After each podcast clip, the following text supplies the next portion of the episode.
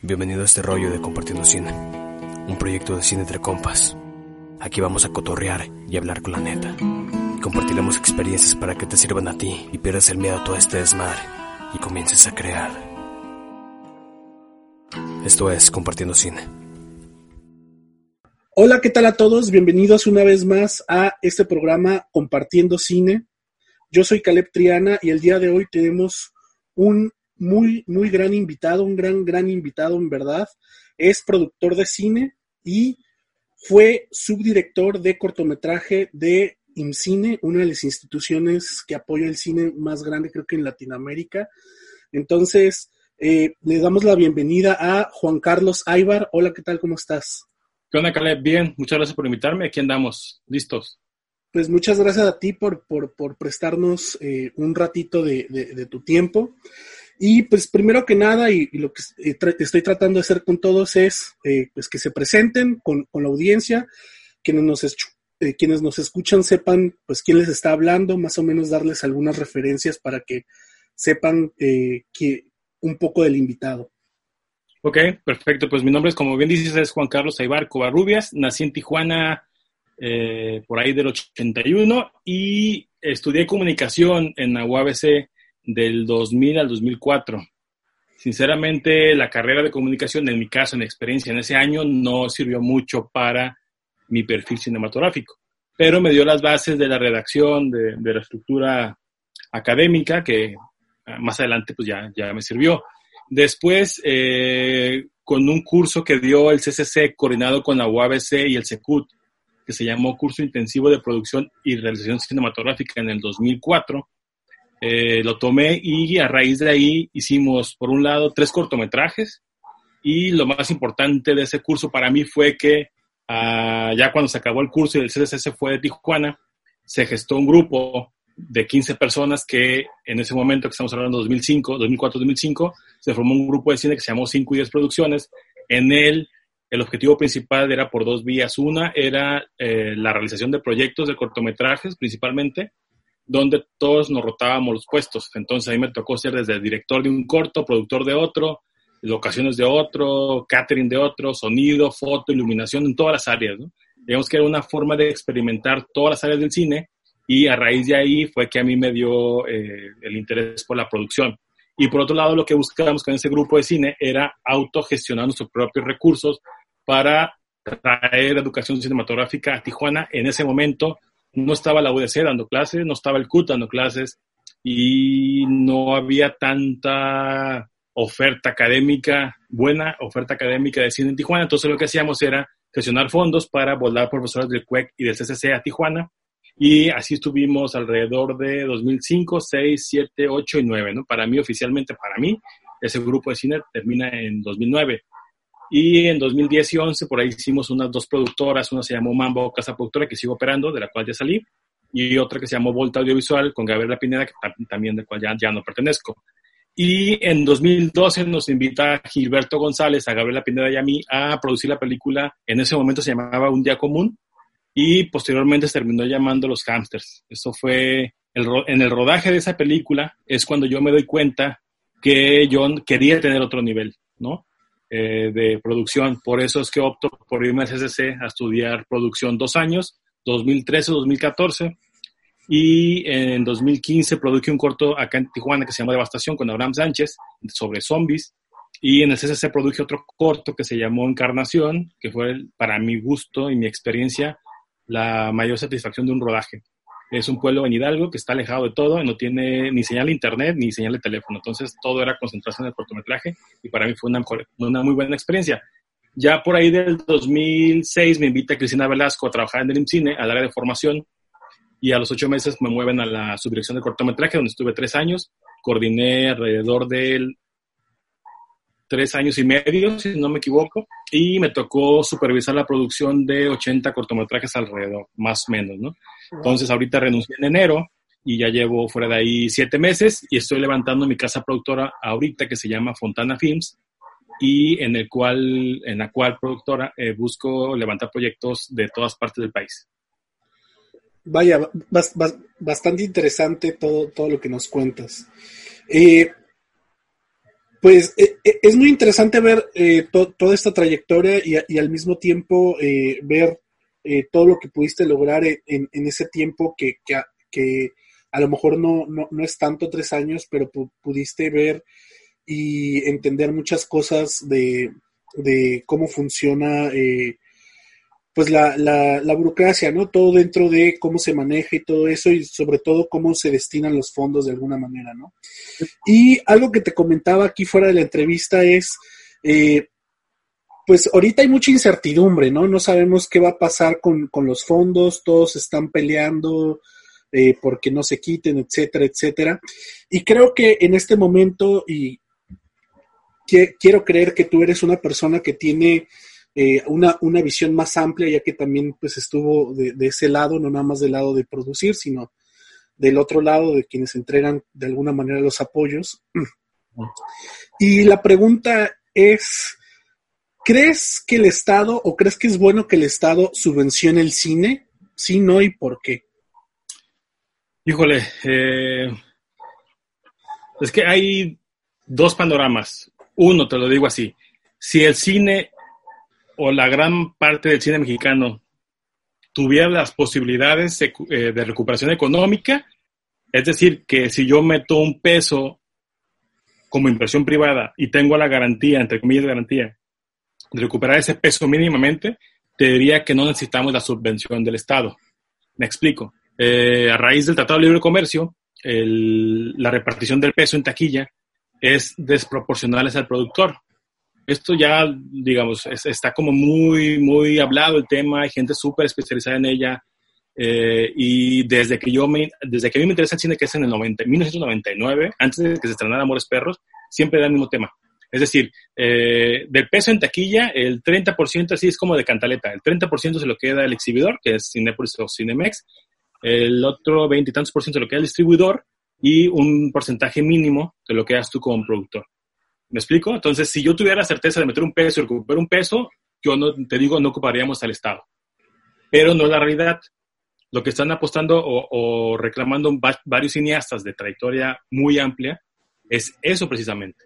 Entonces, el otro lado es la realidad ahorita del cine mexicano es que como no hay certeza de recuperar en taquilla, más allá de que tenga los elementos eh, publicitarios, de actores, que te garanticen taquilla, pues la verdad es que no es una repartición equitativa.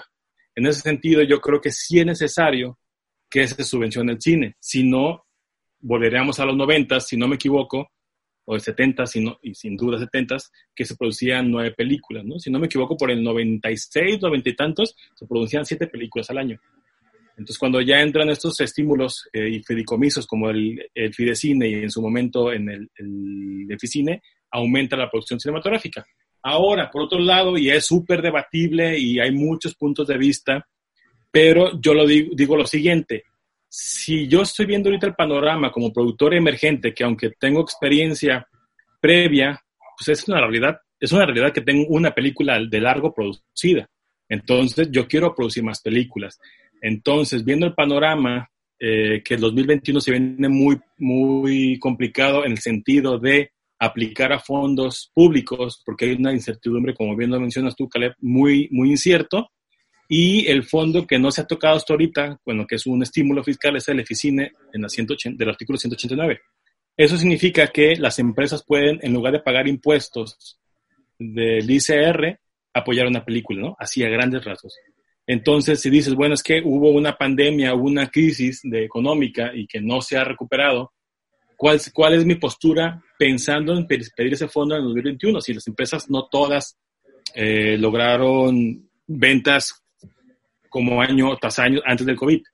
Pues es incierto también y mi postura ahorita, te lo digo porque está pasando, es buscar proyectos más chicos en el sentido presupuestal, pero te lo dice un productor, vuelvo a lo mismo, emergente, joven, eh, Nobel, hablando de producción, que lleva una película, seguramente una productora o una casa productora o un productor de 5, 6, 7, 8 películas me voltea y me dice, ¿qué estás diciendo? Mis películas cuestan 15, 20, 30 millones de pesos. Claro, y lo respeto. Yo estoy buscando proyectos por lo mismo, por como viene el panorama, porque soy novato, proyectos que cuesten 6, 5, 4 millones de pesos. Y otro apuesta ahorita al regresarme a Tijuana a vivir es tocar la puerta de empresas locales que quieran apoyar el cine norteño. Tengo proyectos en Tamaulipas, en Ciudad Juárez, en Sonora, Aguascalientes y Ciudad de México y Tijuana. Entonces, es armar esta casa productora para levantar proyectos que no necesariamente pidan el Eficine por medio de empresas del DF que están súper peleadas. La idea de la apuesta es buscar empresas para fabricar este Eficine, eh, películas de un presupuesto bajo y tocar la puerta de empresas del norte. Vamos a ver cómo nos va, pero digamos que esa es mi respuesta. Es, es, eh, hay posturas de que dicen que no tiene que ser apoyado, está bien, si tú haces un cine que tiene muchas posibilidades de recuperar en taquilla, hablando concretamente cine comercial. Pero si yo tengo una película de autor que difícilmente va a recuperar en taquilla, yo creo que ese cine sí tendría que apoyarse por parte del Estado. Muy bien. Eh, siguiendo un poco con la misma idea, y es, eh, cada año eh, vemos, y, no, y no es algo nuevo, ni siquiera es de esta administración ni nada, pero cada año con, todos los presidentes ha sucedido que hay recortes a la cultura, no, no nada más directamente al cine, pero esos recortes terminan repercutiendo pues al área de, del cine, ¿no? Que es lo que de alguna manera nos compete. Entonces, son un poco dos preguntas hiladas y es, ¿por qué crees que, se está recortando, siempre se recorta presupuesto? O sea, ¿por, por, qué, no, por qué no se le ve eh, el, de alguna manera, ¿por qué no se ve al, al, arte o al artista como algo importante para la sociedad de alguna manera y por qué se está cambiando? Y la eh, segunda pregunta que va hilado un poco a esta, ¿tú qué crees que se podría hacer para cambiar esta percepción que se tiene de que eso no es importante? Híjole, igual es muy buena pregunta y es compleja la respuesta. ¿Por qué? Porque tendremos que preguntarle más bien a sus gobernantes. ¿no? Desde mi punto de vista, por, y, más allá de que yo trabajé en gobierno, que no nací para trabajar en función pública, que, bueno, no, no hablo más de eso, pero digamos, por eso no me quedé tanto tiempo ahí. Son tres años, agradezco infinitamente, conocí mucha gente, aprendí mucho, pero lo cierto es que no me enamoró como tal, ¿no? Me gusta más producir, estar en un set. Ahora, eh, ¿Por qué considero, o sea, sí, hemos visto desde que estoy consciente de, de, la situación del cine y la cultura, hablando de fondos, porque tú empiezas en el cine en, los 19, 20, 21 años y no sabes qué es el cine. Tú quieres grabar tu cámara, tu preocupación es conseguir el Premiere o el, o el Final Cut. no, no, no, sabes de fondos. Entonces, cuando ya me hago consciente de esto, sí, desde, si no me equivoco, Fox quería quitar el CCC y los estudios Churubusco o Calderón. Eh, también es cierto que con Calderón sí hubo un mayor número de, de, apoyo al cine y no estoy haciendo nada políticamente con eso, eh, al contrario, solamente tomo referencias. Ahora, eh, sí es un hecho que siempre lo más golpeable, lo que más se recorta rápido, y a pesar de que yo amo escuchar discos, amo la literatura, amo el cine, eh, las exposiciones, pues es un hecho que el día a día del mexicano que tiene un número grande de pobreza, eso queda como eh, relegado. ¿Me explico? O sea, es como cuando se manejaban ahí donde trabajaba antes, que hay que dar talleres en las comunidades rurales, en las comunidades alejadas de la ciudad. Y platicando con otras personas de otras áreas del mismo instituto, decíamos que no es más importante el día a día comer, tener un buen techo, eh, tener ropa y dejar de lado un poco esta porque para mí sí es un privilegio, un privilegio yo poder ir al cine, al teatro, ir a un concierto, por los costos, ¿no? Y por dónde suceden, porque si una comunidad alejada, yo creo que la prioridad es el día a día, el comer, el dormir, estar calentitos hablando de, de, ropa, pues en ese sentido me parece que para los gobernantes, por eso es que es secundario, porque primero, digamos, antes de dos años, la corrupción era lo más cabrón, brutal, ¿no? Ahora eh, se está viendo más por el, el mexicano eh, menos privilegiado, porque insisto, esa es la palabra, yo sí me siento privilegiado y creo que, y ahorita más con la pandemia y con la crisis económica, lo más importante es comer y tener, tener un techo. Entonces, cuando, y eso es igual súper debatible, me puedo equivocar, pero debatiendo con otros compañeros del cine, decía, o sea, entendamos, ¿no? E, el, el, mundo está en una crisis, México está en una crisis económica, este presidente no se quiere endeudar. Yo, desde mi punto de vista, lo veo bien, y lo decíamos así, si yo tuviera la posibilidad de definir el futuro de un apoyo que está en puerta para hacer una película de 5 millones de pesos, y si me lo dijera una persona, eh, una persona eh, con credibilidad moral, que me diga, en lugar de hacer tu película de 5 millones ahorita, que está el país en crisis eh, sanitaria, se lo vamos a destinar al estado de Sonora para estas comunidades y es y podemos darle seguimiento puntual y decir si se usó esa lana para eso, yo te lo digo, Caleb, de mi corazón, que sí lo haría. Que me parece que mi película puede esperar un año, dos años o tres años. La situación económica ahorita en México, para algunas comunidades no privilegiadas, creo que no puede esperar. Ese es mi punto de vista. Eh, sí, es importante saber, ¿no? Porque sí, vemos las gráficas, ¿no? O sea, hay un gran maestro, un profesor del CSC del CUEC, que se llama Víctor Ugalde, que hace comparativos de apoyos de Churubusco, CCC, eh, CNA, no me, no, no acuerdo qué otras áreas, y siempre van disminuyendo. ¿No? Cuando también en esos estudios que él hace, pues también la, inflación va aumentando. Entonces, año con año son menos los presupuestos, es un hecho, pero sí es importante saber ellos, ¿no? Yo, por ejemplo, ahorita eh, no he visto una secretaria de Cultura eh, manifestándose, apoyando a Mariano Varo, peleando el dinero del INCINE quizá me equivoque, quizá yo no lo he visto en Twitter o en Facebook o en comunicados, pero me parece una, una figura ausente, ¿no? No me parece que lo esté peleando como un Sergio Mayer o como una Mariano Varo, que como pueden están peleando esos fondos. Entonces, eh, volviendo un poco a, tu pregunta, que ya me desvié, es ¿por qué los gobiernos tienden a recortar la cultura? Me parece, desde el punto de vista que no es eso, que no les parece de gran importancia. La importancia me parece que es seguridad, educación, salud, y digamos que cultura es una área que no tiene la importancia como estas. Ok. Y, la pregunta ligada a esa misma es, eh, ¿crees que hay alguna manera, o sea, creo que está muy claro que uno, de alguna manera, el, el por qué lo recortan, porque no lo ven como algo necesario o importante. Y la pregunta ligada entonces sería, ¿Hay alguna manera de, hacer cambiar esa percepción? Porque de alguna manera creo que el político, si nos ponemos a hablar, no, eh, esto no es sobre política, pero de alguna manera el político refleja un poco el, sentido, la visión de, del pueblo, ¿no? Y ahorita lo, lo, dijiste, ¿no? Hay mucha necesidad, etcétera, etcétera.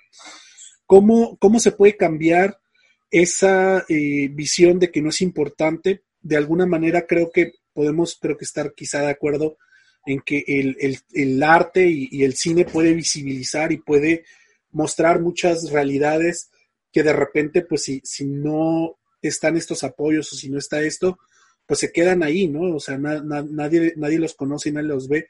Y a veces el, el, el, el, poder comunicar eso hace que más gente se fije en eso y, haya quizá más apoyos de otras partes que ni siquiera del mismo gobierno, ¿no? Pero bueno, regresando a la, pregunta es cómo, cómo poder cambiar esa percepción de que no es algo importante. Eh, digo, partiendo de que ellos consideran que no es importante como tal, ¿por qué? Porque lo hemos visto en los recortes presupuestales, tomando eso o con base en ello, pues yo creo, considero que, perdón, parte fundamental es la educación misma. Hablando de, de mexicano, por ejemplo, me parece que, y siempre digo esto, ¿no? Tengo un hermano arquitecto más grande que yo, 43 años, y a él le importa poco, mucho o nada si se, estrena una película mexicana. Él va a consumir lo gringo. Hablando y llevándolo al terreno del cine. Entonces, a él qué, le, qué, qué, de digamos, a él qué más le da si se estrena mano de obra, eh, ya no estoy aquí, si se estrena la nueva orden de Michel Franco en el cine. No le importa. ¿Por qué? Porque no está acostumbrado o porque no, no, sé cuál sería la palabra, pero me parece que tiene que ir de la parte de la educación. Y lo, doy otro ejemplo, quizás un poco dar de vuelta, pero es lo mismo. Decía, si tú, no estás, si tú estás acostumbrado a tomar pura leche Jersey todo el tiempo, Hollywood, Disney, eh, X-Men, superhéroes, y te doy leche Lala, o sea, cine mexicano, contemplativo, lento, cine iraní, cine rumano, cine eh, turco, pues te vas a ver raro, cabrón. Entonces, yo creo que si a nuestros morros, hablando otra vez, de cine, desde la primaria y secundaria empezamos a que vean otras realidades cinematográficas, va a llegar un punto, y eso es donde voy, donde si se deja de producir cine, vamos a pegar el, vamos a, pegar el grito porque queremos ver cine. Es decir, Yo creo, y sinceramente, y, me duele en el corazón decir, si el mexicano común y corriente ahorita, a los mexicanos que van al cine, le decimos, vamos a quitar, no va a haber ningún fondo para hacer películas, ¿te importa o no? Híjole, yo creo que la respuesta sería, en gran parte, creo, ¿eh? desde mi ignorancia, que no le importa, porque no conecta con el cine mexicano, ¿no? Y, y si no, veamos los números en taquilla y también tomando en cuenta de qué porcentaje del mexicano y qué clase social va al cine, pues no somos todos, desgraciadamente, ¿no? Entonces creo que por ahí iría. Es decir, ¿qué pasaría si en 20 años estas nuevas generaciones son alimentadas culturalmente con cine de otros mundos, otra vez hablando del cine?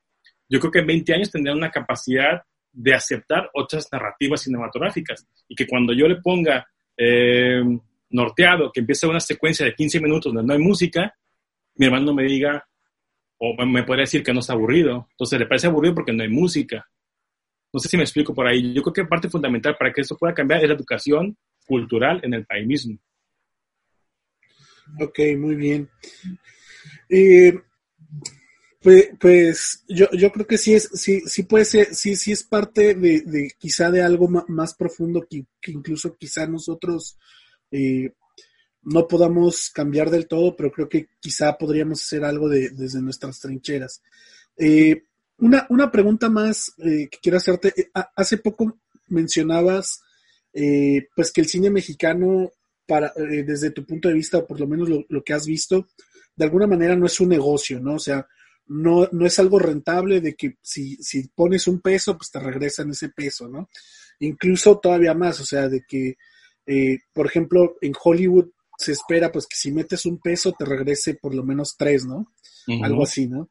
Entonces, eh, ¿cómo, se podría incentivar una, una industria mexicana que sea autosustentable? O sea, ¿qué, hace falta para eso? Ya hablamos un poco de la educación visual, eh, eh, cultural y todo eso, pero ¿crees que en este momento haya algunas cosas que se puedan hacer o que se puedan incentivar para, producir otro tipo de cine, porque fuera de, por ejemplo, de lo que mencionas de, lo contemplativo y, de lo autoral, eh, de repente sí, sí hay producciones que, incluso vienen con, apoyos de, de, de Ficine, Fidecine, que intentan eh, hacer cine comercial y que algunos pegan, algunos no, no pegan, ¿no? Entonces, ¿qué se necesita? ¿Qué, otras cosas tendremos que explorar para, para poder empezar a crear una industria que pueda llegar a ser autosustentable? Es otra muy buena pregunta. Eh, híjole, es que tengo varias ideas en la cabeza, pero, o sea, de entrada, digamos, a la gente que va empezando en el cine, que eso, cuando di clases en, un programa que se llamó Reactivo, que vimos en el Lázaro, me acuerdo mucho de ese tema, que decía, eh, no, hablando sobre la preferencia del cine hollywoodense y el cine mexicano. Entonces me decían, más o menos, ¿no? El cine mexicano me parece aburrido, lento, no tiene efectos, no sé qué. Ok, le dije, ¿tú sabes cuánto cuesta una película mexicana promedio? Ahorita, hoy día, te digo 17.8 millones de pesos, que es lo que dice el anual estadístico del cine del año pasado. 17 millones de pesos, que serían en dólar, tú sabes mejor el tipo de cambio que te vengo frío en eso. ¿Qué te gusta? 900 mil dólares, ¿no? No sé si me equivoco, más o menos por ahí. Entonces, ¿cuánto cuesta una película que todo el mundo vemos en el mundo de Hollywood. Avengers, si te va, si te gusta así más, lo cerramos en 200 millones de dólares. Tú acaban de decir que la de Tenet de Christopher Nolan costó 200, 200 millones de dólares. Y nuestra película de Canadá cuesta 900 mil dólares. Hay una diferencia de 192 mil, no, 192 millones, 200 mil, 192 millones, 192 millones a diferencia de dólares, a diferencia del cine mexicano. Entonces, digamos que no es una cuestión de creatividad, sino de poder económico. De ahí está Del Toro y está Iñárritu. Y por otro lado, no es para entendamos estas, estas diferencias. Eh, eh, le digo, ¿por qué? ahí va, es otro ejemplo que otro profesor me dio. Si pone, así, ese es el ejemplo. Si Avengers costó 200 millones de dólares, ¿no? No, no sé cuál, hay miles, tampoco domino sus películas. Pero la ponemos a que solo recupere esa inversión en las salas mexicanas. ¿Me explico? No recuperan la lana. ¿Por qué puede ser Hollywood eso? Porque tiene salas en todo el mundo. Me explico, sí, a ver si me, si me voy a explicar. si todo el mundo fuera México, Hollywood tiene para vender en todos los Oxos del país. En ese mismo ejemplo, si yo voy a hacer mi película Los Hamster 2, solo tengo la posibilidad de venderlo aquí en Villa Fontana, ¿no? En Tijuana. Si me explico la dimensión que tiene Hollywood? Por eso Hollywood dice, bueno, de los 200 millones de dólares que costó mi película, recupero 80 de México, no, ¿cuál? Este, 21 en México, 13 en Argentina, 8 en Brasil, 20 eh, en China y va sumando a la bolsa, porque la, la, recuperación de Hollywood es en todo el mundo. No sé si me explico.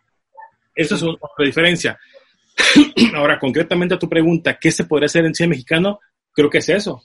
Es encontrar la forma de poder exportar nuestras películas, como lo hacen muy pocos cineastas.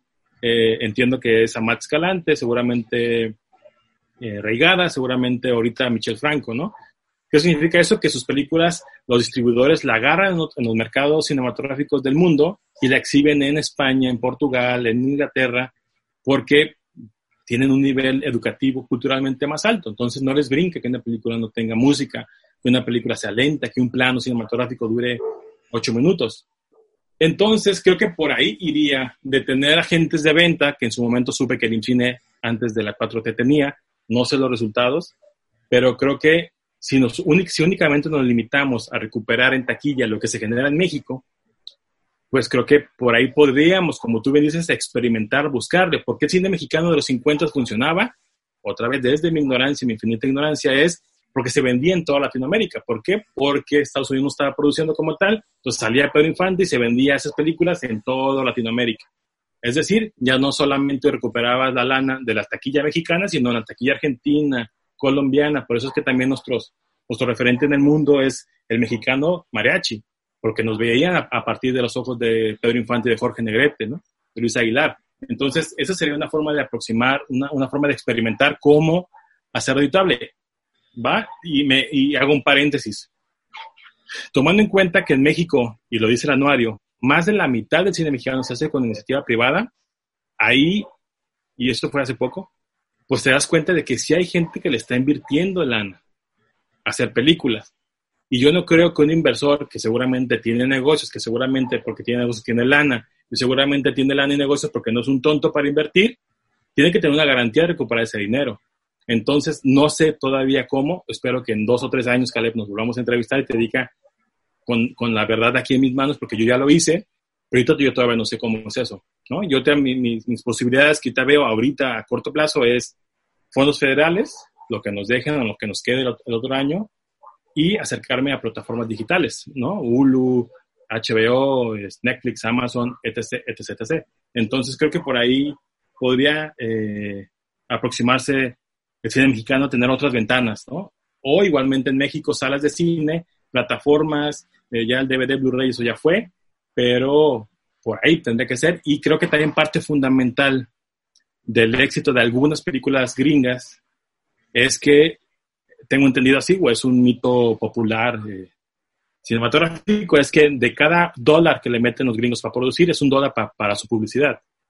Y en México le metemos 18 millones de pesos a la película para producirla y apenas llegamos a terminarla con, oye, hay un paro en post, me, me llevé toda la lana en el rodaje y te pregunto, ¿cuánta lana queda para publicitar tu película?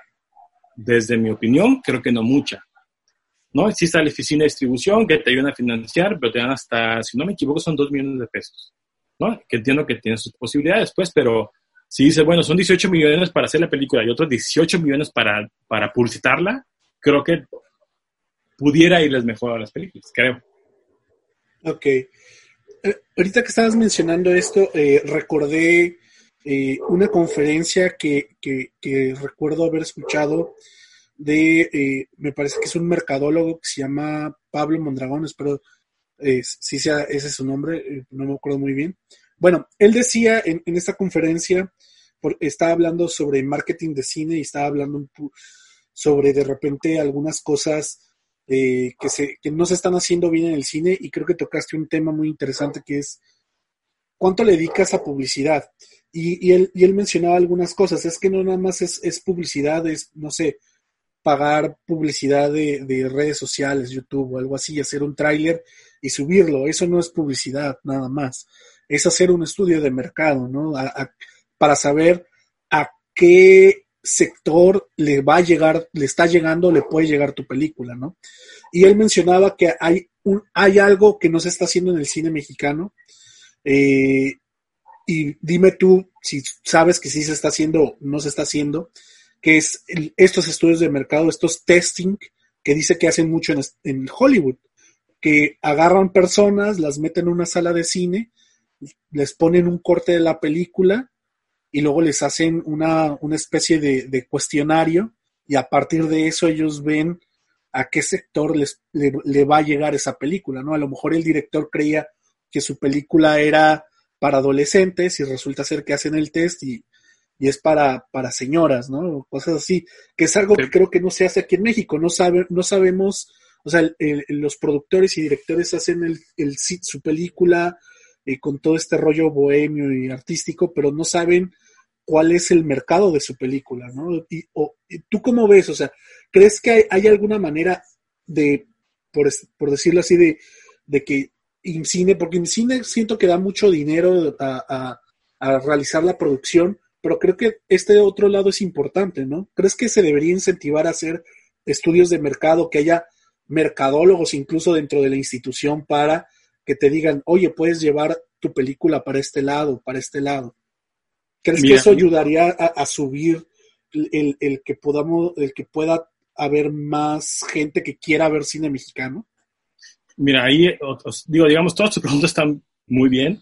Eh, y me parece mi, mi, respuesta inmediata, sin ser un conocedor del tema a fondo, es, por un lado, yo no creo que, yo no, yo no creo que nadie no lo haga en México.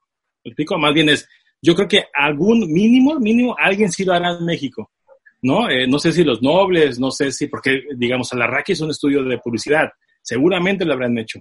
Eh, no dudo que las películas de Derbez tengan esa iniciativa, pero es lo mínimo. Y ahora, lo que me brincó de volada cuando dijiste el INCINE, eh, tomando en cuenta que el INCINE viene del sector de cultura, yo te diría que no, que no necesario. ¿Por qué? Porque no responde a eh, estándares o a intereses económicos, la cultura o el cine, como yo lo percibo. Otra vez, todo lo que digan puedo equivocar y con que no me ofendan, podemos debatirlo, pero solamente eso, me puedo equivocar. Ahora, te diría que es muy necesario sí hacerlo si el IMCINE estuviera desde economía. ¿Me explico? O sea, el dinero que se destina a la cultura, su retribución o su retorno no es económico, sino es otros eh, valores que los que saben del tema sabrán cómo medirlos. ¿Sí me explico? Pero es decir, yo no creo que, eh, no sé, quien, quien destine el, presupuesto diga, ok, a cultura aquí le van 200 millones de pesos y necesito que para fines de año me regresen No sé si sería así, yo, yo insisto, creo que no. Entonces, a lo que voy con esto es, si yo escribo una historia que a mí me pasó, que tiene que ver con mi abuela, mi padre, mi, mi, mi bisabuelo, no creo que esa postura de, medirlo conforme taquilla, porque no busca ese fin, no busca reventar la taquilla. Ahora, si me dices, porque es un caso, yo traigo una película de un hombre lobo, que es específicamente, dije al director, esto es para hacer taquilla. De cómo nos vaya, nadie lo sabe, porque al final el cine me parece que es un negocio de muy alto riesgo. Eh, y si no, hay películas hollywoodenses que fracasan, ¿no? Me acuerdo rápido así del, del, llanero solitario de John Depp, que, que, no, no, no bajó, y ellos nos pueden poner una muy buena clase de, del cine comercial y también fracasan, ¿no? Por ejemplo. Entonces, me parece que lo que genera el cine en cuestiones de apoyos y estímulos no tendría por qué pasar por esta cuestión de, de, de, hacerles estudios de mercado para ver cómo recuperan, porque, insisto, dependen o responden a intereses culturales. Ahora, si la parte que no depende del de, IMCINE, que es la entidad privada, yo diría carnales, pues sí, para sí, y quizá yo lo haga. Tengo más elementos para llegar con una empresa grande y decirle, señor, este, Mr. Zapatos cómodos ortopédicos, yo tengo una certeza con ese estudio de mercado que mi película va a llegar a tal, tal, tal, lo cual si usted es socio mío, va a recuperar tal, tal, tal, porque así entiendo que funcionan los empresarios. Pero no, o sea, con el FOPRO ahí te veo que le pidas a no, pues no, no voy a decir nombres, pero películas pues que respondan a un, a un, interés económico, no creo que suceda y creo que, insisto, no tendría que suceder con fondos que vengan de cultura. Pero, por ejemplo, el, el, fondo, el, el Eficine, no, no, no es necesariamente un, un, fondo de, de, que, que, maneja IMSIN, ¿no? Es un fondo que viene de, de, Hacienda, si no, si no mal, si, no estoy mal, ¿no? Viene de Hacienda. ¿No, ¿No habría alguna manera de, de, manejarlo de algo por el estilo? Sí, sí, algunas películas, otra vez, porque también si yo quiero financiar este documental que tiene que ver con mis raíces como director y, no me alcanzan cuatro millones de pesos, tengo que ver oficina, otra vez, no tendrá que por ahí. Pero si voy a poner a eh, Gareda, a Mar Chaparro y a música de, ¿qué te gusta? No sé, no sé qué será comercial, yo creo que sí, ¿no? Y no sería mal, pues, ¿no? Y también la otra es, más allá de un estudio de mercado, es qué posibilidades, vaya, el cineasta no emprende o no emprendemos el proyecto pensando en cuánto voy a ganar. Creo que por ahí va. Eh, algunos proyectos, otros sí. Ahora, si sí el objetivo inicial de todos nosotros, digamos, nos estamos juntando para el hombre lobo, si es comercial, ahí sí tendremos que hacerlo, ¿no? Entonces no está peleado ¿eh? con el Eficine. Algunos proyectos eh, creo que sí necesitarían eso, otros no. Y lo que vemos en taquilla principalmente, o ya no, no, no pone ningún calificativo, pues, pero es, responde a intereses totalmente económicos y comerciales. Y aún así, hay películas que fracasan, ¿no? Por ejemplo, y es, otro tema de otra charla, me parece, y, me parece a mí, a mí, a mí, a mí, muy desgastante estas películas que son un remake gringo a la mexicana y luego fracasan, a mí me da como doblemente pena. Es una postura mía, a lo mejor mañana en tres años hago una así, pero hay que buscarle algo, hay que tropicalizar los, las historias. Y otra que estaba pensando ahorita es, eh, híjole, se me fue la idea, pues tiene que ver con qué fondos, qué estímulos. No, se me fue la idea, pero digamos, esta duda sale. Sí, está bien. ahorita, si no, me, dices y regresamos al tema. Ah, ah, hay un libro que ahorita no recuerdo el, autor, pero que se llama La economía naranja. Igual, no sé, creo que debes, debes ubicarlo, eh, eh, supongo que sí. y habla sobre todo esto, ¿no? Cómo eh, la cultura puede ser un negocio rentable, sobre todo si lo sabes exportar muy bien y, saber exportar cultura, ¿no? Y creo que el, caso de boom, de, boom cultural más grande en los últimos años, creo que es la industria coreana, ¿no? Tan es así que ya vimos a un director coreano que se ganó un Oscar, ¿no? Sí. Entonces, ¿por qué no podemos tirar los mexicanos a lograr tener una industria de entretenimiento a ese nivel. Ok, ya me acordé de la otra, de la otra, ahorita regreso a ese tema, digamos, de parásitos, ¿no? Eh, lo que te quería contar es, y creo que es cultural en la formación del cineasta mexicano, entiendas, es ese SECUEC, para acabar pronto. Desde mi punto de vista, yo estudié ahí producción y digamos que no es SSC como tal. ¿Por qué? Porque otra vez y me repito, desde mi punto de vista, desde mi experiencia, nunca me sentí perteneciente al CCC mismo porque éramos de producción, porque ahí lo que rige, lo que decían las paredes de los pasillos, el director mismo de esa época, eran, así los chilos son los directores, ¿no? El curso de, producción regular, el curso regular. Los guionistas y los productores casi casi están un poco eh, de invitados aquí y vamos dando, ¿no? Entonces, lo que a mí me toca desde afuera, desde adentro de ese de producción, lo que me toca oír y ver con mis compañeros, es que el cineasta mexicano formado en escuelas de estas dos, me parece que en gran parte se están formando para ellos llevar sus historias y su visión hacia la narrativa. Es decir, si yo les si tú ahorita tú y yo hablamos un proyecto y le decimos a un egresado del CSS del CUEC, vente para que tú hagas esta película que tiene que ver con el hombre lobo, no estoy seguro que lo acepten de buenas a primeras. Por ejemplo, en Estados Unidos seguramente habrá películas, y supe, y es otro rumor por ahí, de que Scooby-Doo 2 o Scooby-Doo Scooby 3 o 4 o 5, lo que sea, le dicen a un director mexicano muy reconocido y muy bueno, digamos, muy buen director de cine, vente para que hagas en Hollywood Scooby-Doo 2 o 3. Y el vato dice que no. ¿Sí, sí me explico dónde voy? Entonces también eh, en las cuestiones comerciales o de, interés económico de las películas, creo que también es una cuestión de la educación del cineasta, ¿no? Ahí son, son o sea, casi casi son artistas eh, tocados por Dios, ¿no? Y, y, es un, y, y, así yo creo que se sienten, no sé si está bien o mal, eso no, no me toca a mí juzgarlo, pues, pero casi casi es híjole, güey, pues me invitaron a, a, dirigir una comedia romántica, cabrón, pero bueno, hay que pagar la renta. Me explico, no es como, claro, güey, voy a poner mi mejor intención a esta película, mira, que yo le voy a dar el giro con historia.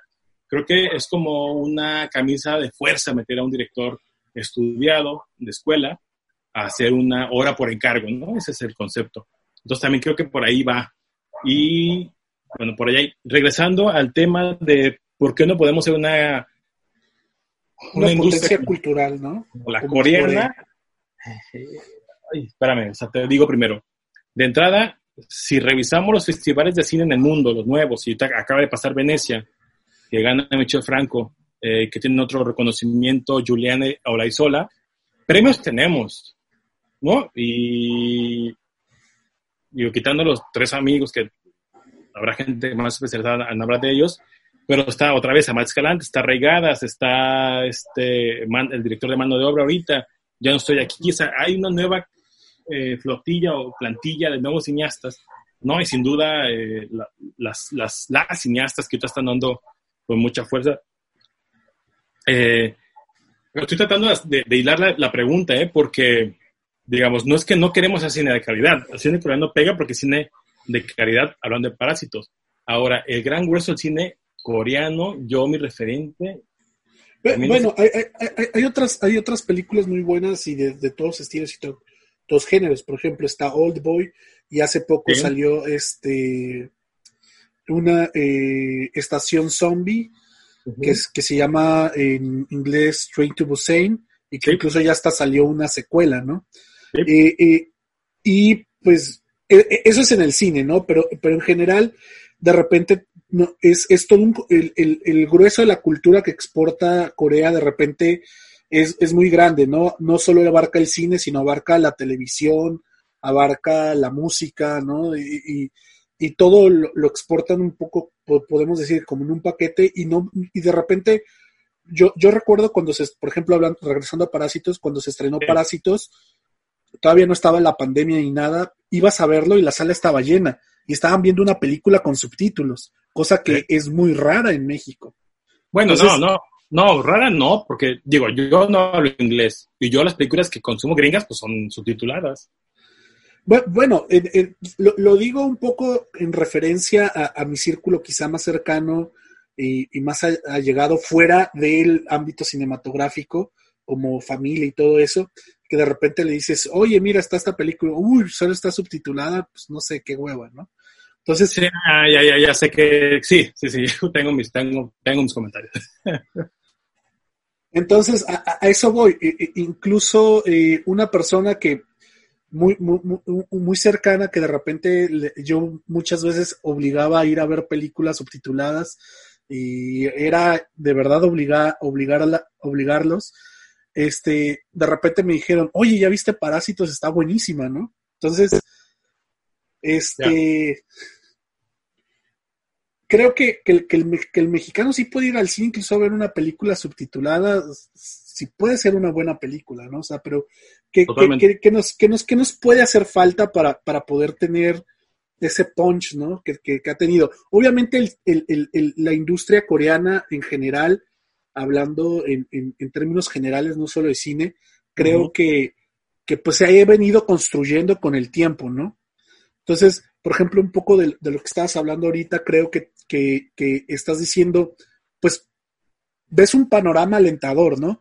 ¿Crees que estos, esta nueva generación, hay una, está iniciando una nueva generación de cineastas que pueden ir conformando esto? ¿Crees que, que podemos apuntar a ser una potencia cultural, México? Sí, mira, de entrada ahorita es, eh, veo, por ejemplo, ¿no? Parásitos, que, retrata, no conozco a fondo la cultura coreana, pero me parece que la historia, si la ponemos en Hollywood, funciona, ¿no? Quizás estoy diciendo una pendejada, pero es decir, me parece muy agringado su, sentido, su, historia.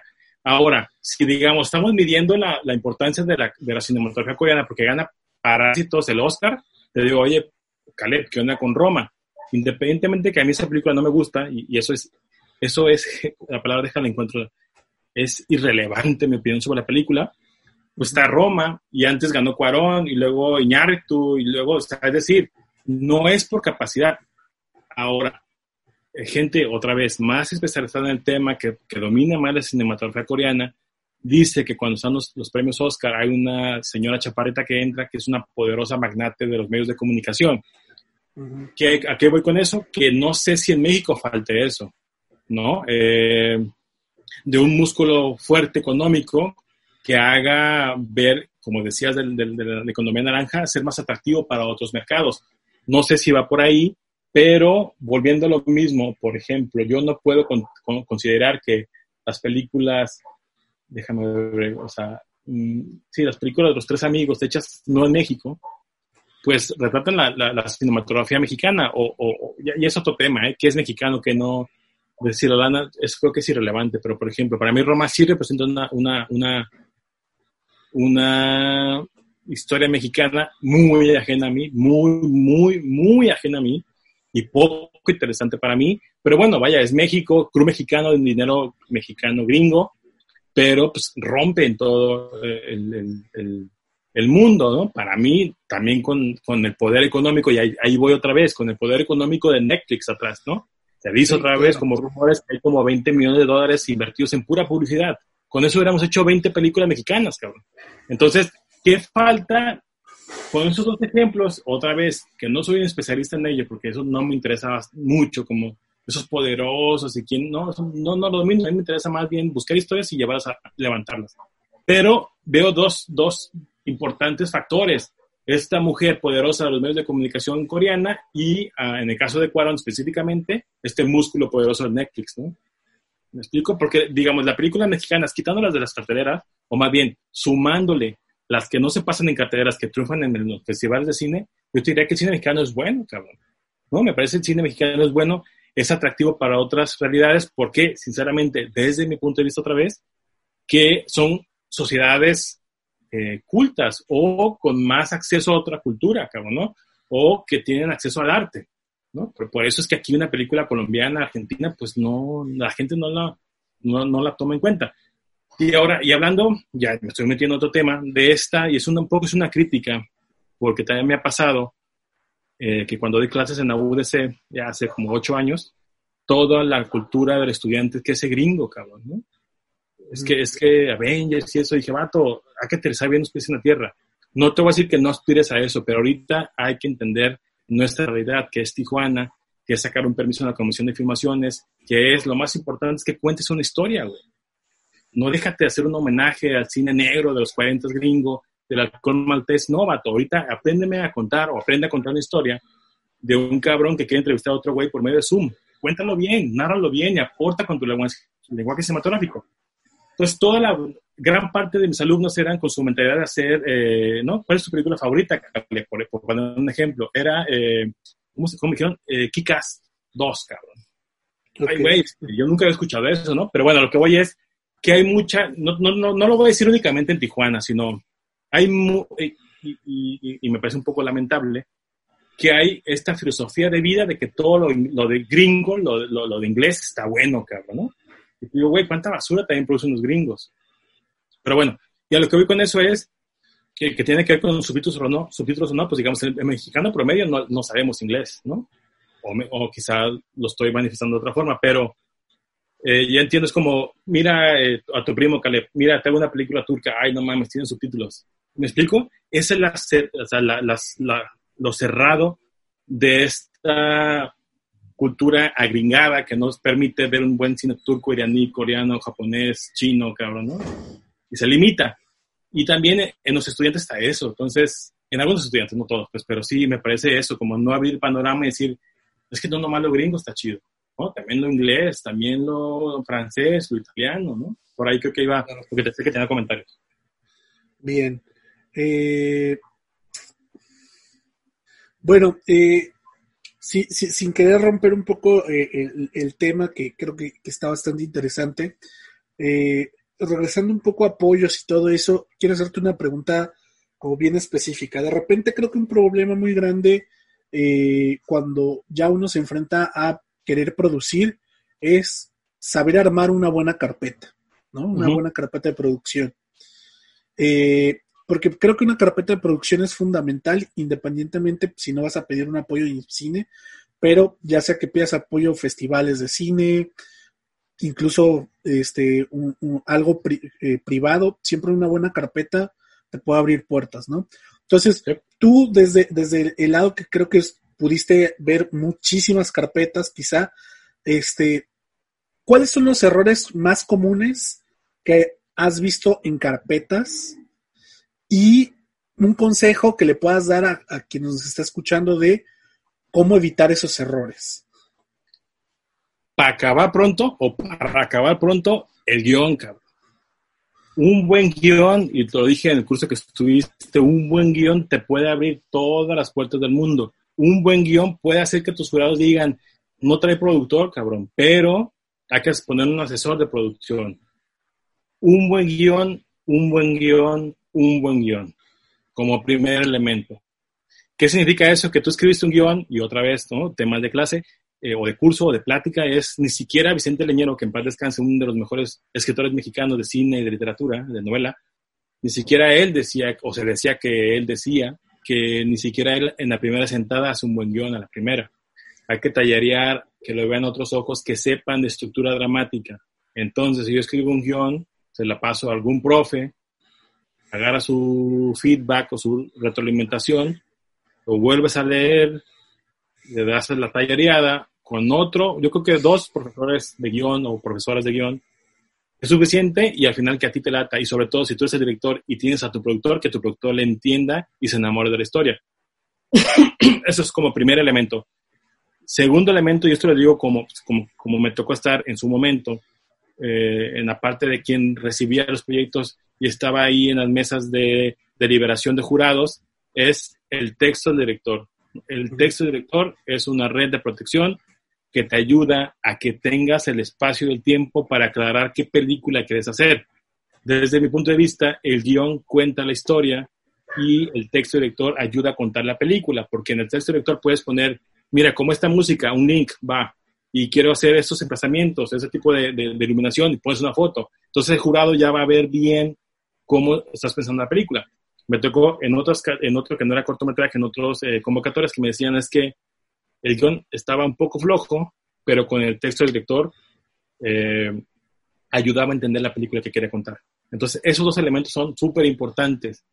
Ahora, entiendo que en la parte, hablando de corto específicamente, de presupuestos, antes de que yo llegara, me parece, sobre todo en los estados, que había muchas dudas de cuánto se le paga un gaffer, a un staff, cuánto se le paga al editor. Entonces, en ese momento, en 2016, nos inventamos un tabulador que, todavía creo está público en, la página de Cine, que mira, todavía mi, mi es www.imcine.gov.mx, diagonal cortometrajes, diagonal documentos.php. Y ahí tú puedes descargar muchos formatos, entre ellos ese tabulador. Entonces, con las nociones básicas de, de, de ese tabulador, y si ya te quieres poner y no tienes un productor y te quieres poner nerdo, cómprate el libro de Taibo y de Marta, Marta Orozco, el manual de producción, y te van a dar las bases. Pero de entrada, digamos, joven, jóvenes cineastas es el guion tallereado, ¿no? Una, primera versión jamás va a estar bien. Yo te diría que si queremos poner algún tratamiento, en el tercero o cuarto tratamiento, es decir, revisadas de guiones, creo que ya puede estar tu proyecto. Hace el texto del director.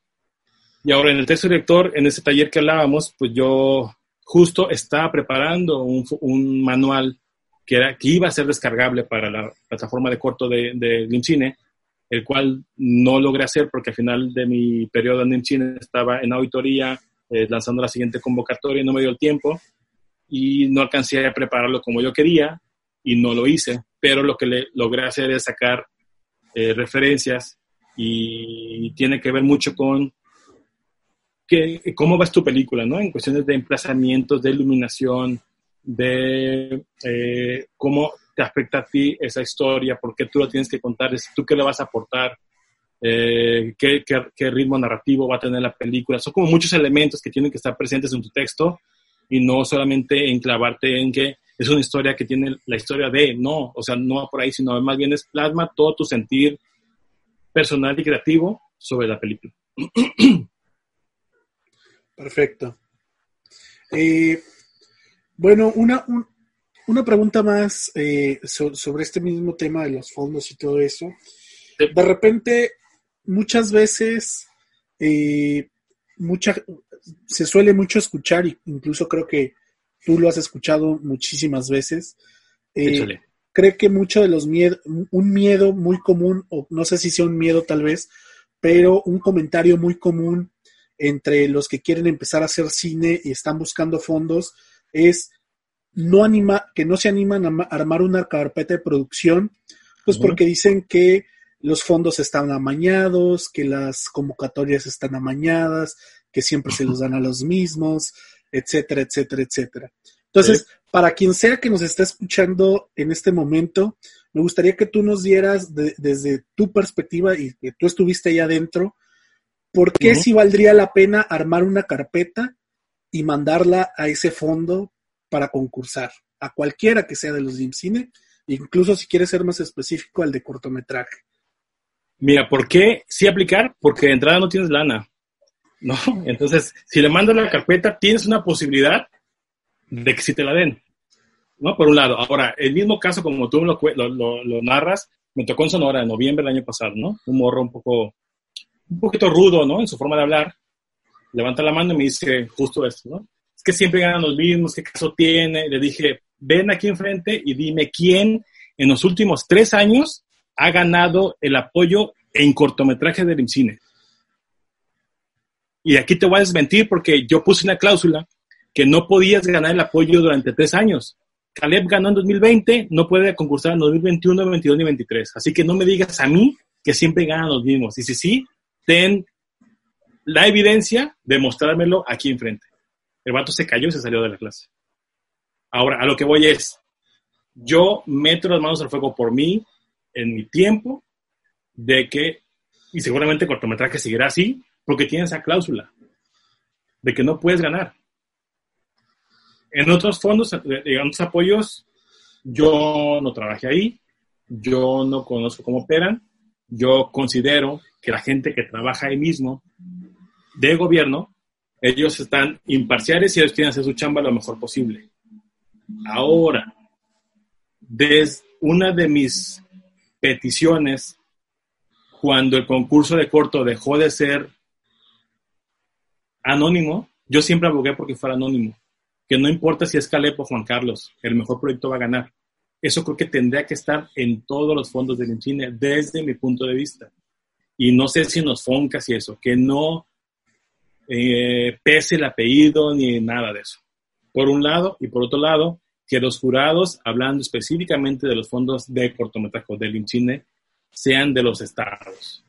Por ejemplo, si tú y yo, Caleb, ya hemos echado una cerveza, somos compañeros, si yo te doy el apoyo a ti, tú me vas a jalar de coordinador de, producción o de gerente de producción. Me conviene a mí que tú, Caleb, ganes.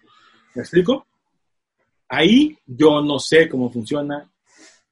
Yo sé también que eh, muchas veces es una cuestión muy, muy, muy burocrática y muy cansada y muy pesada la cuestión de jurados para que, que participen en las convocatorias. ¿No? Podría decirlo así, que en mi tiempo, quizá ya cambió, casi, casi querían jurados que vivían a una cuadra del INSI, por toda la burocracia, papeleos, cambios, y mucha gente de los cineastas están en activo, ¿no? Me decía, oye, que yo sí quiero ser jurado, claro, pero se me viene Roma encima, ¿cómo va a ser jurado?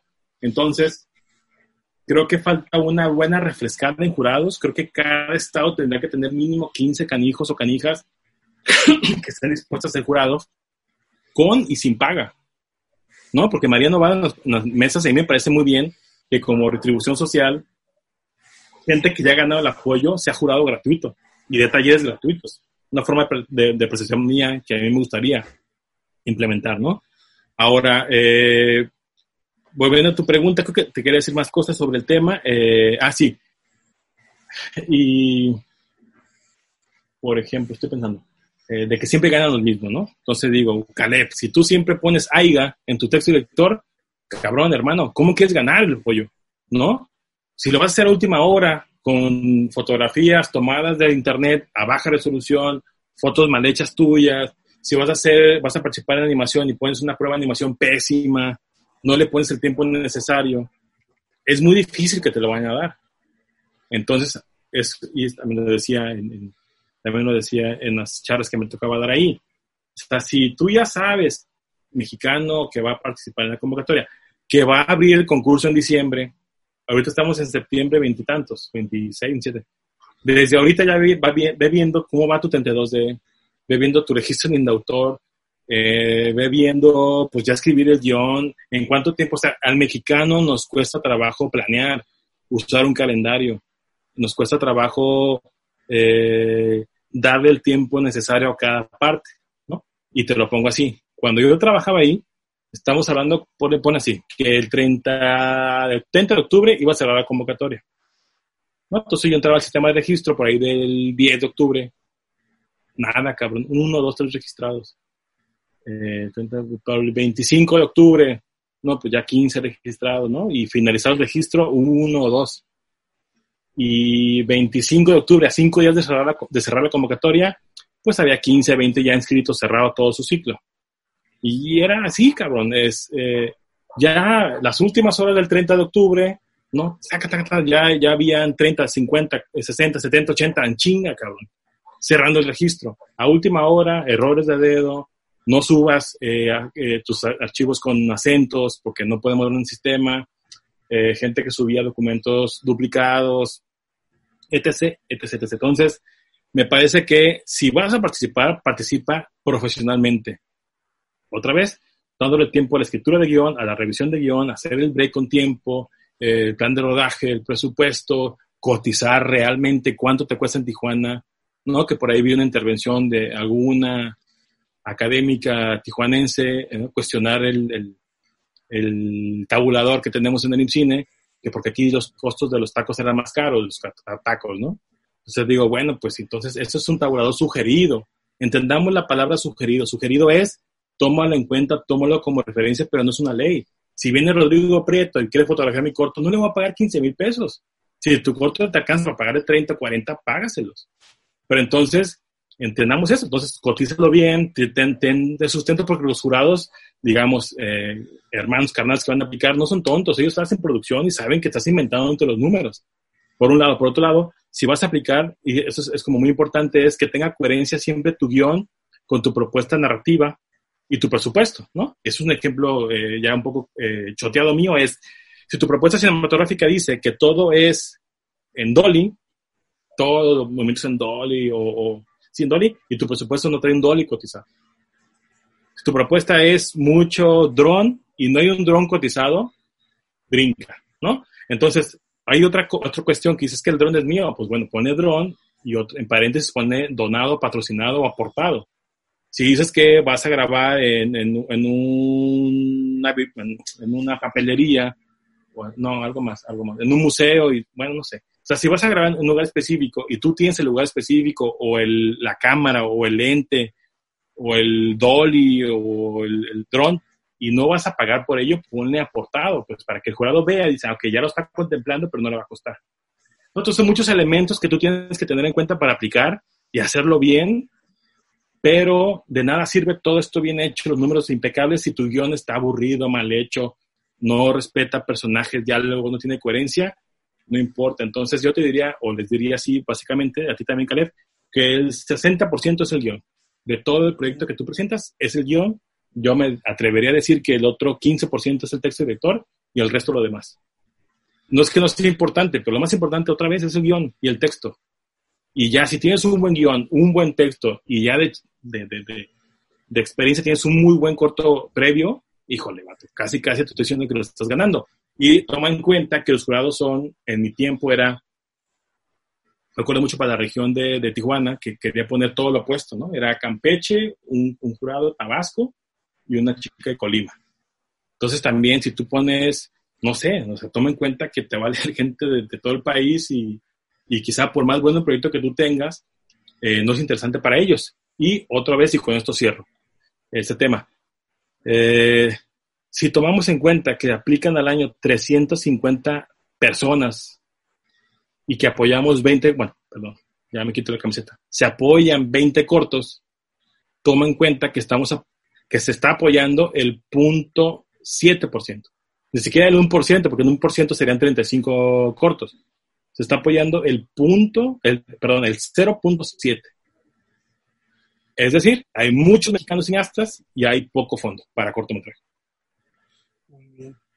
Y hay, hay, tengo dos, dos últimas preguntas. Este, la primera es, eh, ¿hay feedback? Por decir, si un, si, si un proyecto llega a una etapa final con el jurado, pero no gana, ¿hay, algún, ¿hay algún programa donde se le dé algún tipo de feedback de por qué no se eligió o qué detallitos pudiera mejorar para que volviera a concursar el siguiente año o algo así? Sí, en mi periodo que fue 2000, 2006, 2020, no cierto, 2017, 2020, fue eh, que hay unos formatos de evaluación donde te van diciendo cómo está tu guion, tus diálogos, tu personaje, tu presupuesto, y tú vas ahí como jurado, vas calificando. Y al final venían observaciones. Yo eso de observaciones, perdón, déjame acá. Esas observaciones eh, quitaba quién había dicho porque eran anónimas, pues, y lo resumía y lo mandaba a quien me lo pidiera. Muchas veces sí funcionaba, ¿no? Era muy atinado los comentarios sobre los proyectos y entiendo que con Esme Jofre, que la eh, subdirectora ahora del INCHINE, está funcionando igual o hasta mejor, ¿eh? En el sentido de la retroalimentación. Porque me, han buscado gente que no ganó y que yo ya podría apoyar para el siguiente año, porque este año estoy vetado, no puedo apoyar en ningún sentido ningún corto que ya ganó, 2020. Entonces eh, me ha mandado los feedback y digo, ay, sí. y, lees el guion, lees la carpeta y dices, claro, o sea, tiene mucho sentido. Entonces, sí pasa y yo les diría, sí lo pídanlo, tomando en cuenta que ese es un feedback de un jurado, pero que el otro año va a ser otro jurado. ¿no? Entonces, toma en cuenta lo que tú sientes que sí le va a funcionar tu proyecto, lo que no, no. Porque, insisto, va, va a haber otra gente, otro tiempo, quizá, sí, de otros estados que te van a leer. Ok, y, una, y otra pregunta que tengo, que, mencionaste hace poco acerca, por ejemplo, eh, tú, tú, mencionaste algo acerca de los jurados que querían casi, casi que, vivieran a una cuadra de ir en cine, ¿no? Y eh, con esto que se supone que se está buscando hacer como una descentralización eh, del cine, ¿no? Porque pues casi todo se, realmente se concentra en la Ciudad de México. ¿Crees que esa descentralización puede ayudar a que crezca el cine y, no solo en términos de eh, pueda haber más jurados o pueda haber más gente, sino en, términos muy generales, ¿en qué crees que pueda beneficiar que realmente se haga una descentralización? Mira, igual que tus otras preguntas, es una muy, muy buena pregunta y creo que es, otra vez deja pensar bien la palabra, es urgente y es necesario que otros jurados del país aprueben qué cine mexicano se produce. Te pongo un ejemplo. Eh, en mi caso yo siempre abogué porque fueran cineastas de los estados, ¿no? Y principalmente 70%, 80% eran los mismos cineastas que me han ganado un año antes, ¿no? Porque para mí es eh, que evalúen cortos la gente que está en el día a día haciendo cortos, ¿no? O sea, con todo respeto, me puedo equivocar, es gente que tenga mucha experiencia, pero que tiene 15 años sin ver un cortometraje, porque su medio ya es el largo. No sé, desde mi punto de vista creo que no sería tan interesante como alguien que está día a día haciendo cortometrajes, ¿no? Me puedo equivocar otra vez. Pero bueno, y lo que lo hice como con, con mucha, o sea, pensaba muy bien qué jurado, qué perfil tiene, a quién va a evaluar, para que a los proyectos de la Ciudad de México específicamente le evaluaran gente lo más alejado de la Ciudad de México, ¿no? Un tijuanense, eh, digo, por distancia no, pero en, cultura creo que sí, Monterrey, Tamaulipas, y otro uno de Tabasco, Quintana Roo, Yucatán, ¿no? Entonces me acuerdo específicamente, sin decir nombres ni proyectos, que así me tocó ver, ¿no? Por ejemplo, un proyecto de Caleb, que supongamos que era de la Ciudad de México, ¿no? Uno, un argumento decía, cortometraje muy chilango. ¿No? ¿Qué significa esto? Que estamos repitiendo o se están repitiendo las mismas historias, y yo siempre también lo digo en las pláticas, es que uno como público, eh, ojo, como público tijuanense, se cansa de ver las mismas historias de los capitalinos subiéndose a las azoteas, sumando mota con la camiseta de los Pumas, ¿no? Pues que esté malo bien, pero yo ya me cansé, que todas las historias pasen en Narvarte, en la Roma Norte, en la Condesa, que todas las historias terminen en Acapulco, o que solamente Tijuana está vista para Ciudad de Paso, cabrón. Entonces, ¿qué le va a dar o qué le va a aportar que un jurado sea de los estados? Pues va a decir, güey, o sea, esta película me parece que es la misma que se hizo hace 20 años, o 15 años, o 10 años, o 3 años. Entonces, me parece importante, sumamente importante, que las convocatorias sean anónimas, que sean eh, evaluadas por jurados de los, todos los estados, ¿no? Y en su momento yo tuve una idea, no la llevé a, eh, porque hay como muchas acotaciones y muchos candados, creo, que decir, bueno, y si un, si un escritor evalúa, si un programador de cine me evalúa, si un, eh, si una directora de un festival de cine me evalúa, si un músico me evalúa, ¿me explico? O sea, que se abra no nada más a puro cineasta. Creo que por ahí me puedo equivocar, pero sí escuché como mucho ruido y dije, no, mejor dejamos eh, guionistas, productores y directores principalmente, por ahí un fotógrafo, un editor, y ya, ¿no? Pero sí, es importante creo que, que, que, se explore y ver. Y yo creo que sí, o sea, el público, y les digo a muchos amigos, o sea, porque me hice muchos amigos ahí en el DF, no todos queremos ir a Acapulco, güey. Yo no quiero ir a Acapulco, yo quiero ir a primero Puerto Vallarta, Playa del Carmen. Me dices que yo sí quiero ir a Acapulco. Pues que es que es tu playa inmediata, güey, ¿no? Y quizá no ha salido a otras eh, playas, ¿no? Y no nomás, digamos, es, es muy tonto lo de la playa, pues, pero es como un, un, ejemplo que engloba esta cuestión centralista de la Ciudad de México, ¿no? Eh, que, por ejemplo, estoy leyendo un guion ahorita donde la chica es guanajuatense y dice una palabra que es del DF y digo, no, no, chingado, o sea, si vamos a hacer películas fuera de Ciudad de México, que tengan el sentido, el sentimiento, eh, la lengua, el, el, modo de hablar de, de, de, la región que estamos retratando, ¿no? Es como si aquí tú dices eh, que sería con queso, cabrón. ¿no? Es un ejemplo tonto, burdo, soso, este, ya este, hasta de hueva, pues como si tú dices, el capitán que tú no puedes ir parquear, güey, o troca. O que, el, o que el tijuanense usa la troca para trabajar. No, cabrón, usamos la troca para ir a comprar las chingaderas al Costco, ¿no? Entonces, está también muy limitado también la cuestión centralista de la Ciudad de México, ¿no? Y sí hay, hay un sentimiento de... Más bien, hay necesidad de que los jurados sean de otros estados. Muy bien. Eh, pues ya, ya estamos llegando, yo creo que casi a, la, a la, recta final de, pues de, esta, de esta amena charla. Y ya para, para, para irla cerrando, me, me, gustaría, y esto estoy eh, haciendo con todos nuestros invitados, es pues que den algunas palabras para cualquiera que nos esté escuchando, que se quiera eh, dedicar al, al cine, que tenga esta intención que quizá no sepa cómo empezar o que quizá eh, crea que no tiene las herramientas para empezar, eh, pues animarlos a que, a que hagan cine, ¿no? Si tienen de verdad la intención y la pasión de hacerlo, pues, pues que lo hagan, ¿no? Ok, mira, ahí va. Como, o sea, todos al principio queremos ser directores de cine, ¿no? Yo dudo que alguien diga a los 20 años, ah, quiero ser productor de cine. Es muy difícil. Eh, entonces, mi, mi, mi reflexión empieza también en que hace seis meses, en marzo de este año, yo me vuelvo a enamorar del cine como hace, ay cabrón, 20 años. ¿Me explico? O sea, consumir cine por consumir cine, eh, digamos que el bendito desempleo me ayudó a eso y me hizo buscar, y, créanme que me está escuchando, que hay una cantidad infinita de recursos en, en YouTube gratuitos de cómo escribir un guion, un acto, un personaje, de cómo poner la cámara, yo, ahí, les va, ¿no? Digamos, también, Caleb, es, yo encontré en marzo en una plataforma que se llama, ay cabrón, que se llama, ahorita me acuerdo, encontré cómo pone, pone la cámara en una escena Kubrick, Spielberg e Iñárritu. Y se los digo así de corazón, de, de, de corazón a corazón, de compa a compa. Yo entendí hasta ese ejercicio el lenguaje cinematográfico.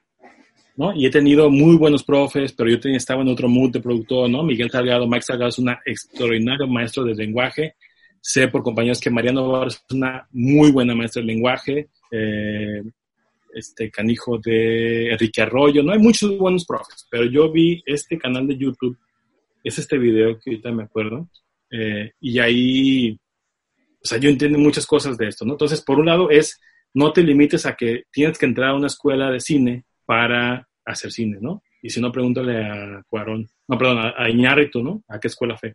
Estoy buscando el link porque no quiero quedarme con esa duda. Eh, bien. Dame unos segunditos. Eh, por aquí, por aquí va. Y la otra es que en mi experiencia, es, hablando de la UABC, yo, con- bueno, un compañero y yo nos desgastamos tanto en querer armar un colectivo de cine que perdimos de vista el hacer cine, ¿no? Yo por eso, en su momento, admiré mucho el trabajo de Álvaro Sendejas, que era un tijuanense que ahora vive en Canadá, si no me equivoco, que el vato solo hizo un corto de animación, lo, lo entiendo que escribió, editó, y él hizo solo, sin, sin ninguna excusa de dinero, de cine, de que no tengo gente. A lo que voy es, si quieres hacer cine, vato, chingale, ¿no? En de entrada, no pongas pretextos. Ok, aquí está el link. Ya voy, ya voy. Ya está, Estudio Binder se llama. Estudio Binder. Estudio Binder. Tienen una cantidad enorme de cosas, todo, de, de- de- de muchas cosas. Echen una, una revisada y habrá muchos otros. Entonces, ese es uno. O sea, no te limites por la educación, que hay muchas cosas de Internet. Eh, dos, eh, no te desgastes en querer tener un grupo de cine porque sí es importante, pero no es lo único. Si tú te armas tu guion y tú te armas, decir, así yo quiero grabar mi corto en octubre, neta, si, si te vas a ir armando de gente porque tú ya empezaste. No sé si me explico. O sea, si tú estás esperando en tu casa que venga alguien a invitarte a hacer cine, está muy cabrón. Ojalá que sí pase. Pero es más importante que tú, tú empieces esta bolita de nieve y ojalá armes una buena historia, una escaleta, busques quien te ayude, acércate con los profes de la UDC, de, de la UDC y del CUT, ¿no? Busca a Alberto Gutiérrez, busca a Alfredo González, busca a Marla Riola, busca a Gaby Pineda y a otros, este, Rodrigo Álvarez y Adriana Trejo y a- busca gente, vas a llegar con alguien que te va a decir con quién, ¿no?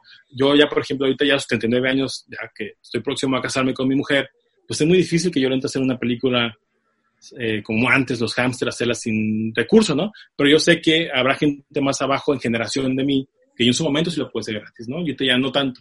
Pero a lo que voy es, tampoco te limite la lana, o sea, si lo vas a hacer, lo vas a hacer y hazlo ya y busca la gente necesaria, ¿no? Por otro lado, eh, eh, híjole, es que tengo muchas cosas que decir del tema, pero se me, se me cruzan las ideas, cabrón. Estoy un poco ya fundido, pero sí, o sea, no, no, ya me acordé.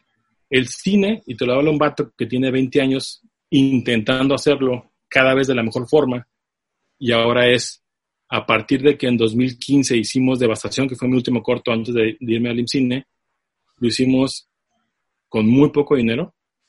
Eh, lo hicimos donde yo me tenía que parar a las cuatro y media de la mañana para recoger gente porque no tenía dinero para pagarles taxis.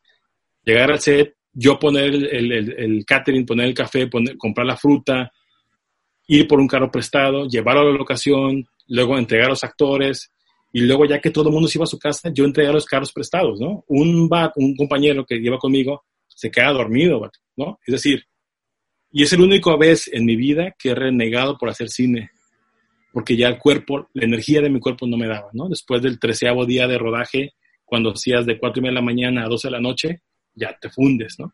Entonces ahí dije, no vuelvo a hacer cine sin dinero, a menos que sea mi corto, dirigido por mí, y en esa lucha voy, ¿no? Entonces, pero habrá gente que va empezando y cuando vas empezando en todos los ámbitos me parece que hay que pagar piso, ¿no? Ojalá nos tocara mañana que a la gente de 20, 21 años que digan, Cuarón, vénganse para mi rodaje, híjole, te lo aplaudiría, te admiraría mucho. Es muy difícil.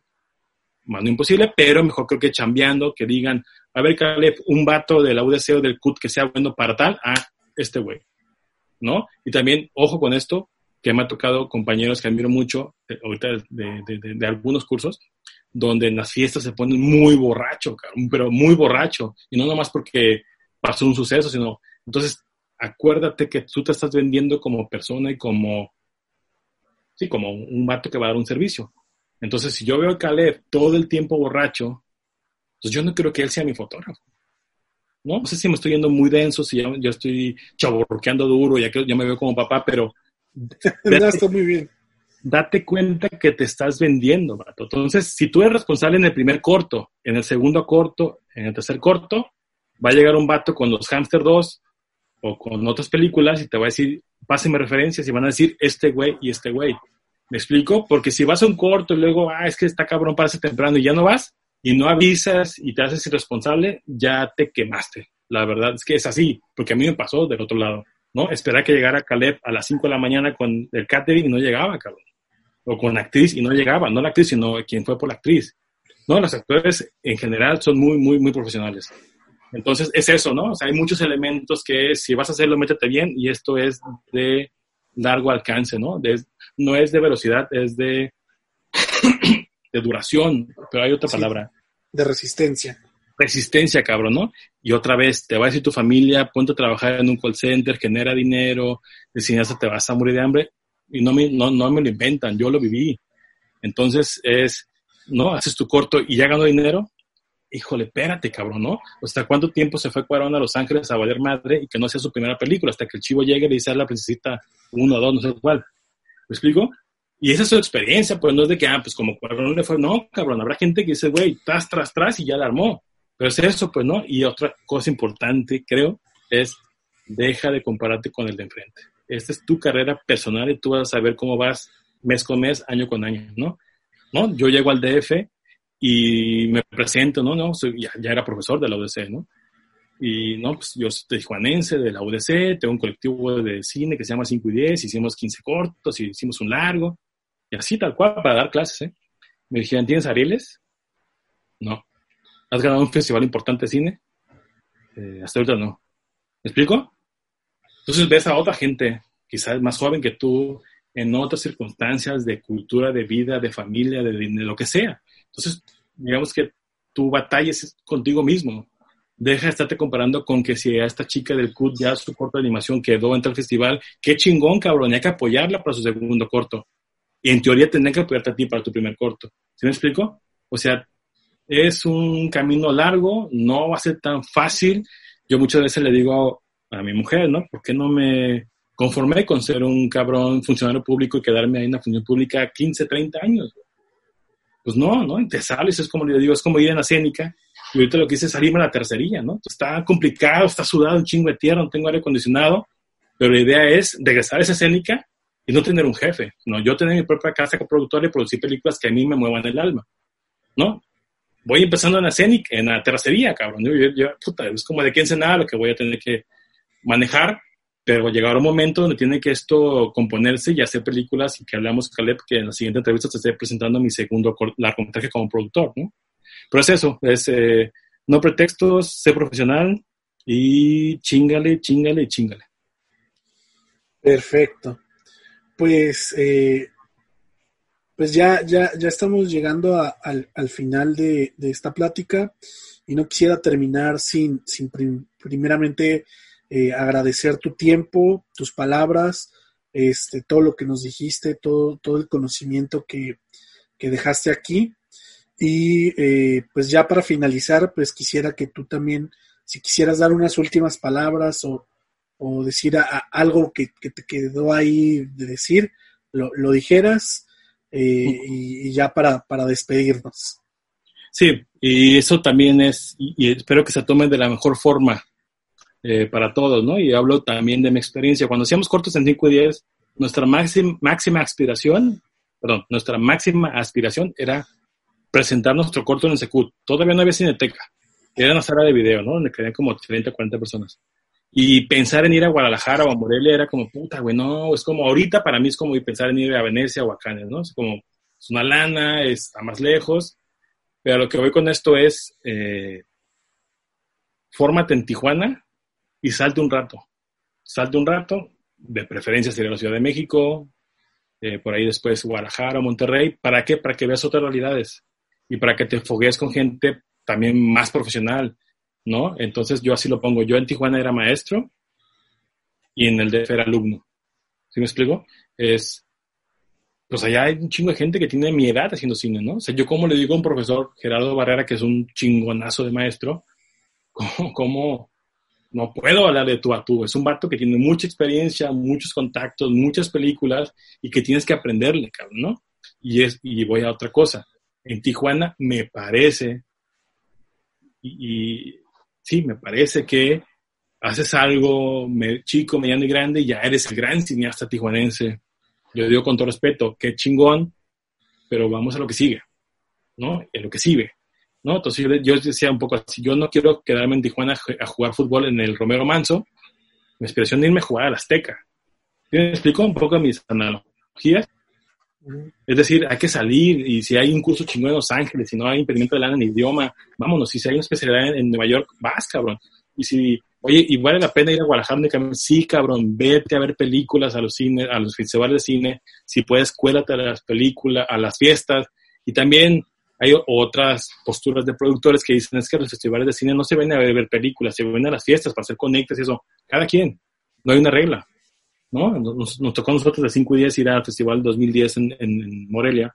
Y así ñoñamente, ¿no? ¿Cuál, vas a ver tú? No, pues yo a las 11 veo tal, a las 3 veo tal, así. Y otro vato llega y dice, ¿cómo que hacen un horario para las películas? O sea, casi casi no mamen. Vamos a la fiesta de Canana, vamos a la fiesta de, seguramente ahora de, de Gu, Gu Films, o vamos a la fiesta de Pimienta, ¿no? Con Nico Celis. Pues sí, cabrón, todo. O sea, ver películas, ir a las fiestas, contactos, que yo estoy en Tijuana, yo puedo importar equipo, yo puedo hacer esto ya, digamos, no hay una regla. Entonces, salgan, salgan de Tijuana, vean un chingo de cine. No nomás gringo, por favor. Hay muchas cosas muy...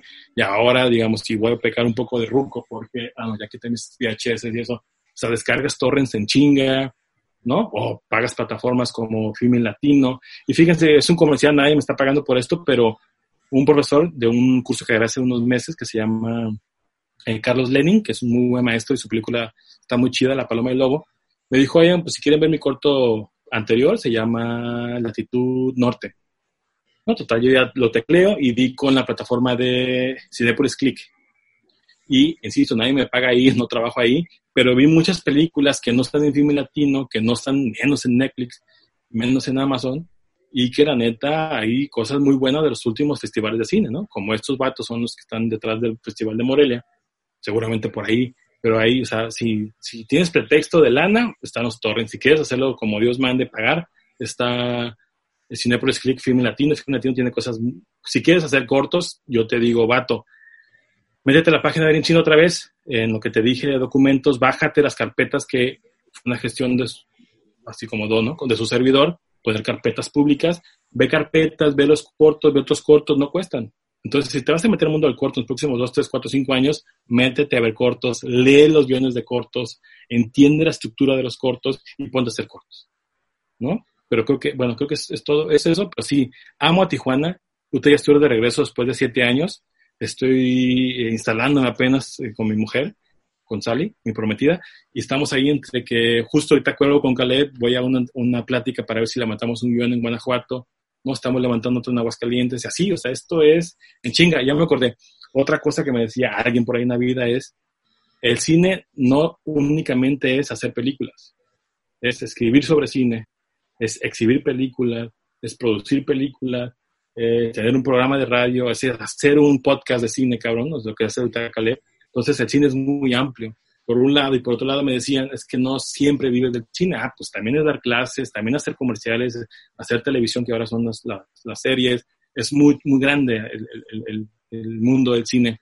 Y si te sabes acomodar y otra vez, y eres profesional, hay muchas posibilidades. Aquí en Tijuana, que sé que en los estudios está, casi casi me dicen mis amigos, falta gente para que entren a las series. Entonces, chamba se pinta muy bien eh, seguramente ahorita con la pandemia, cuánta gente no consumió más plataformas, entonces van a ver seguramente más contenidos, más mano de obra, más gente, y por qué no tus mismos proyectos, cabrón, ¿no? No nada más como mano de obra, sino como creativo, que es un poco mi intención ahora, ¿no? Pues genial, bastante, bastante bien. Este, nuevamente, muchas gracias por, por, el tiempo este, que, que nos regalaste. Eh, y pues Nada más agradecerte y esperando que próximamente pues regreses a este espacio, quizá esperando que esté un poco más, renovado y pues que nos vengas a contar nuevas experiencias en el mundo del cine. Perfecto, Caleb. Pues muchas gracias por invitarme. Eh, espero por ahí haber sido claro. Luego me acelero y pienso más rápido de lo que puedo hablar. Y si me salen muchas groserías, una disculpa por eso. Pero por lo demás, muy bien. Muchas gracias. No, no, todo estuvo perfecto, muy bien, muchas gracias. Bueno, bueno, pues este, nos estaremos viendo pronto. Y voy a parar